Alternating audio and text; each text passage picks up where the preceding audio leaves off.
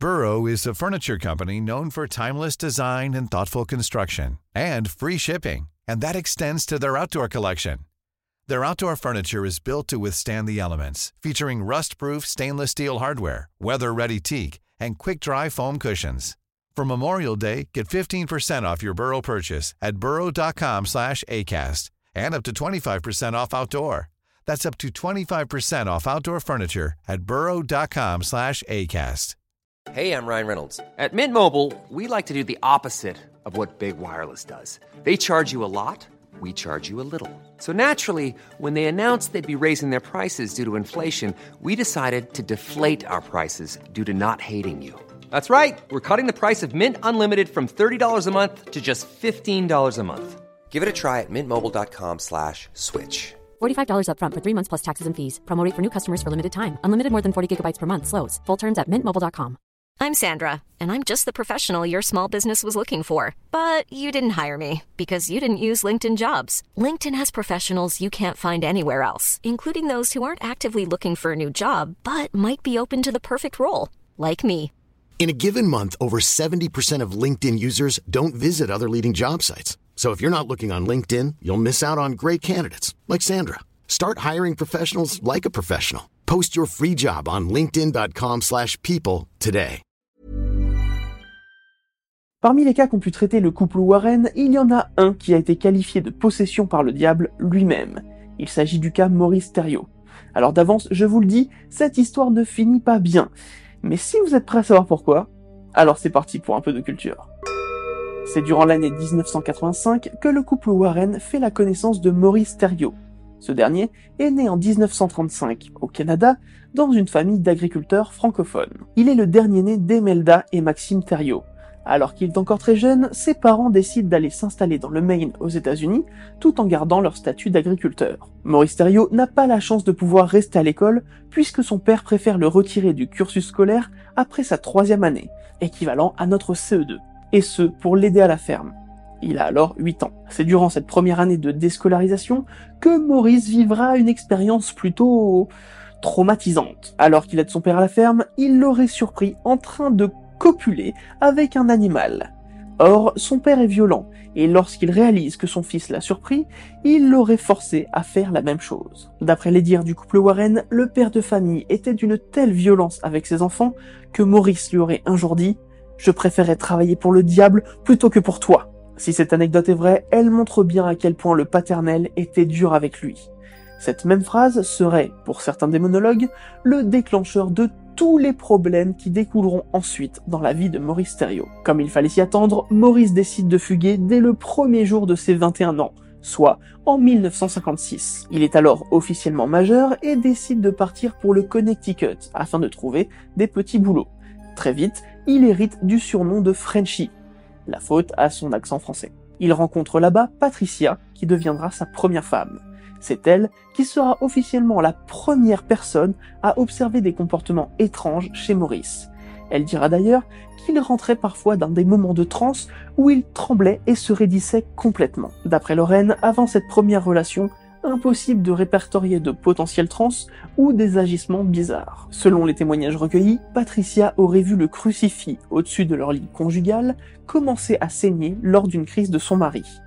D'autres personnes qui le côtoyaient à l'époque auraient signalé sa présence à plusieurs endroits en même temps. Selon Lorraine Warren, Frenchy était capable de bilocation. Alors évidemment, ça peut faire penser à un doppelganger, mais pour l'épouse Warren, il s'agit là plutôt d'un pouvoir accordé par le malin. Du fait de la forte répétition de ses états de transe, Patricia décide de quitter Maurice. Quelque temps plus tard, il fait la rencontre de Tina. À son tour, elle sera témoin de phénomènes étranges chez Maurice. Elle dira qu'il avait parfois des moments d'absence, et qu'il allait même jusqu'à parler une langue étrangère qui n'était clairement ni du français, ni de l'anglais. C'est le policier Roger Cole qui, témoin d'une de ces scènes, affirmera qu'il parlait latin et qu'il citait des passages très précis de la Bible. C'est lors d'une de ses absences qu'il mit la vie de Tina en danger. Alors qu'ils sont en voiture, Maurice a une de ses fameuses crises et lâche le volant tout en se tétanisant. Tina racontera plus tard qu'elle avait l'impression que quelqu'un ou quelque chose avait pris le contrôle de la voiture. Heureusement pour les deux, Frenchy sortit à temps de sa transe pour reprendre le contrôle de sa voiture, in extremis. C'est à la suite de cet événement que Tina met fin à leur relation. En 1979, à l'âge de 44 ans, Maurice rencontre celle qui deviendra la dernière femme à partager sa vie, Nancy. Ils se mettent ensemble et s'installent dans un petit village appelé Wackley dans le Massachusetts. Nancy est également témoin de ces crises. Mais un nouvel événement va venir bouleverser la vie de Maurice. En 1982, Frenchy apprend la mort de ses parents. Maxime Thériault, son père, a abattu sa femme d'un coup de fusil avant de retourner l'arme contre lui. À la suite de cet événement, les crises s'intensifient, à tel point que Maurice décide d'aller lui-même se rendre dans un commissariat de police afin de dénoncer ses comportements anormaux. Mais les agents le renvoient chez lui en le traitant de fou. Nancy dira que lors de ces crises, son regard pouvait changer en une seconde. Ses filles dénonceront ce même comportement envers elle lorsque leur mère était absente. Hormis ces fameuses crises, Maurice Thériault était considéré comme quelqu'un de très doux. C'est Nancy qui insiste pour que son mari aille voir un prêtre catholique. Après consultation de ce dernier, il décide de contacter Ed et Lorraine Warren. Nous sommes donc en 1985 et le couple Warren décide de prendre en charge le cas Thériault. D'après les Warren, dès les premières rencontres avec Frenchy, ils auraient pu constater des objets en lévitation en sa présence, des croix apparaissant sur son corps, des mots en français comme fait au scalpel qui apparaissaient sur sa peau, du sang qui coulait occasionnellement de ses yeux ou de sa bouche, ou encore une force hors norme. Les objets en lévitation sont confirmés par Nancy qui affirme avoir vu un jour un madrier voler à travers une pièce pour venir se cogner contre Maurice. Quant à la force surhumaine, elle est attestée par l'officier de police Roger Coyle qui assure avoir vu Maurice Thériault soulever une statue de Sainte Thérèse quand lui-même n'arrivait qu'à la bouger légèrement. Cet officier de police se revendique par ailleurs comme étant quelqu'un de sceptique. Malgré tout, la démarche scientifique que revendiquent les Warren leur impose de faire consulter Maurice par un médecin. Il l'envoie donc passer un mois dans un hôpital psychiatrique. Malheureusement, je n'ai aucun rapport de cette période-là. Seuls les Warren affirment qu'aucun médecin n'a su expliquer les symptômes ni les phénomènes qui entourent Maurice Thériault. Cette absence de diagnostic permet donc à Ed et Lorraine d'affirmer que Maurice est bien possédé. Pour rappel, on considère généralement qu'une personne est possédée à partir du moment où elle présente trois symptômes bien spécifiques. Parler ou comprendre une langue inconnue, dans le cas de Maurice, il semble s'agir du latin. Faire preuve d'une force extraordinaire. Encore une fois, il semble que ce soit le cas. Être capable de savoir où sont cachées certaines choses ou connaître des secrets. Hey, it's Danny Pellegrino from Everything Iconic. Ready to upgrade your style game without blowing your budget? Check out Quince. They've got all the good stuff, shirts and polos, activewear and fine leather goods, all at 50 to 80% less than other high-end brands. And the best part? They're all about safe, ethical, and responsible manufacturing. Get that luxury vibe without the luxury price tag.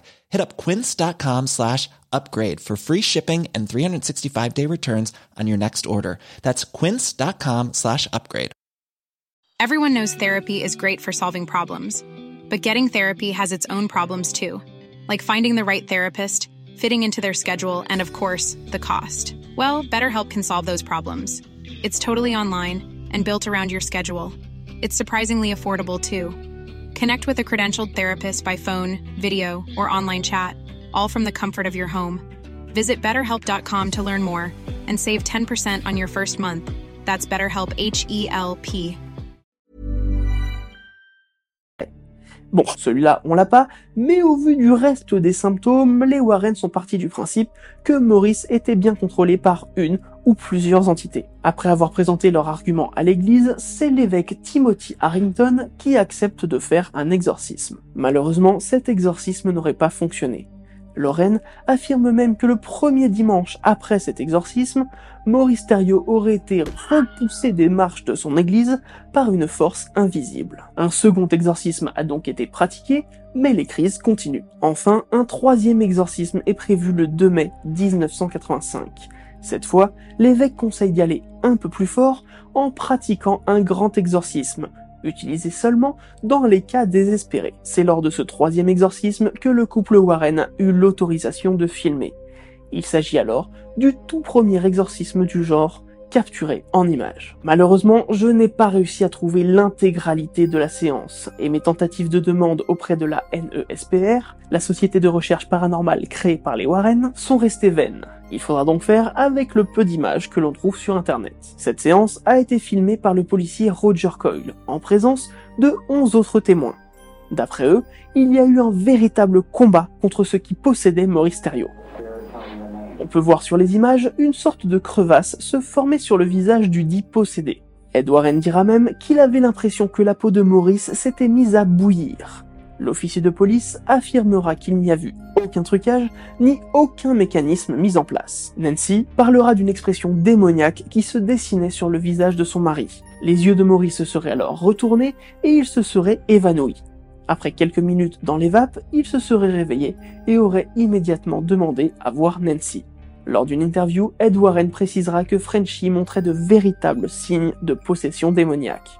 Ses yeux auraient pris la forme de ceux des serpents, et il l'aurait vu à plusieurs reprises cligner des yeux trois fois d'affilée, ce qui, pour le démonologue, est une véritable preuve de moquerie envers la Trinité. Selon les Warren, la séance a fonctionné du moins durant quelques années. D'après Nancy, Maurice aurait vécu durant plusieurs années de façon très détendue. Mais en 1992, soit 7 ans après le dernier exorcisme, Nancy appelle les Warren pour leur annoncer que la possession a repris, que Maurice est de nouveau menaçant et que du sang lui coule de nouveau des yeux. Les Warren ne pouvant se rendre immédiatement sur place, Nancy demande à la police un mandat d'éloignement après une énième dispute avec son mari. Mais peu de temps après cette procédure, tout bascule. Un soir, Maurice décide d'aller voir sa fille Melinda pour lui demander pardon, ce qui lui parut assez étrange. D'ailleurs, elle dira qu'il était inhabituellement affectueux. Peu de temps après le départ de son père, Melinda appelle sa sœur Maureen pour lui faire part de ses inquiétudes. Ce soir-là, Nancy avait prévu de sortir pour aller jouer au bingo. Après ce comportement bizarre, les deux filles décident d'un commun accord d'aller vérifier que leur père respecte bien le mandat d'éloignement en se rendant au domicile familial. À première vue, rien de suspect. C'est quelques temps plus tard qu'elles apprendront qu'en fait, leur père avait garé son véhicule à un kilomètre de là. En rentrant dans la maison, un bruit au sous-sol les alerte. Leur père remonte alors avec un fusil à la main et le pointe sur elle. Se rendant compte de la portée de son geste, il aurait alors baissé son arme. Pendant que l'une l'amène s'asseoir pour discuter, l'autre tente d'appeler la police, mais il n'y a aucun signal téléphonique. Maurice a dû couper la ligne juste avant de se cacher. Je rappelle que nous sommes en 1992, que le portable existe déjà, mais qu'il est loin d'être démocratisé. Bref, alors que les filles sont en train de parler à leur père pour le convaincre de ne rien faire de mal, la voiture de Nancy se gare dans l'allée, remettant Maurice dans un état second. Lorsque la mère de famille pénètre dans la maison, elle se retrouve face au canon du fusil. Maurice aurait alors exigé de lui parler en privé, ce qu'elle refusa et lui ordonna de partir. Frenchy aurait alors décidé de lui donner un coup avec la crosse de son fusil, et c'est elle qui serait partie en courant. C'est alors qu'il lui tire dessus, lui touchant ainsi le bras. Il va la chercher et la force à rejoindre ses filles. Ces dernières se jettent sur leur mère pour l'aider. D'après le témoignage des filles, il se serait alors ressaisi, leur aurait dit qu'il les aimait, puis se serait retourné vers Nancy et lui intima l'ordre de toujours se rappeler de ce moment. Maurice place alors le canon du fusil dans sa bouche et tire. Face au corps inerte de son mari, Nancy n'aurait conclu que par un simple Amen. C'est ainsi que finit l'histoire de Maurice Thériault. Beaucoup pensent que ce cas est une réelle preuve de possession démoniaque. Ed Warren, après avoir appris cette tragédie, affirme même que le choix du suicide était le signe que Maurice avait gagné son dernier combat contre le démon, empêchant ce dernier de s'en prendre à toute sa famille. Évidemment, chaque cas de possession trouve ses détracteurs. Parmi les hypothèses émises, on pense que Maurice était en fait atteint de bipolarité, avec certains symptômes caractéristiques comme les fluctuations d'humeur, des épisodes dépressifs ou encore la catatonie. Les troubles bipolaires amènent dans beaucoup de cas au suicide, et surtout, ce trouble est héréditaire. Du coup, cela expliquerait également certains comportements du père de Maurice. Mais rien n'explique le sang coulant des yeux. Alors, il existe bien une maladie appelée l'hémolacria qui fait pleurer des larmes de sang, mais cette pathologie est extrêmement rare. Cependant, la sœur de Maurice Thériault a un jour témoigné sur le fait que son frère devait sans doute feindre ses larmes de sang. Ajoutons à ça de nombreuses accusations contre Frenchy sur le fait qu'il devait aussi simuler l'apparition des croix et des écritures sur son corps. Les signes typiques de possession sont également remis en cause. Le latin que parlait Maurice ne citait que quelques passages de la Bible, pour certains, il pourrait s'agir tout simplement de passages qu'il connaissait par cœur à force d'aller à la messe. Sa force est également relativisée. Bien qu'un policier affirme avoir été témoin d'une force surhumaine, beaucoup estiment que sa puissance musculaire est tout simplement due à son travail depuis des années à la ferme, et qu'il n'est pas étonnant de le voir soulever facilement de lourdes charges même face à un policier en pleine forme. Enfin, et bien que cela ne prouve rien, Nancy expliqua qu'elle n'avait jamais eu la force de quitter Maurice, car il l'avait à de nombreuses reprises menacé de mort si elle partait. Elle confia également qu'après la première prise de contact avec les Warren, Maurice lui a fait promettre de ne rien dire des menaces qui pesaient sur elle, sous peine qu'il s'en prenne à ses enfants. Cette affaire est l'une des plus connues des Warren.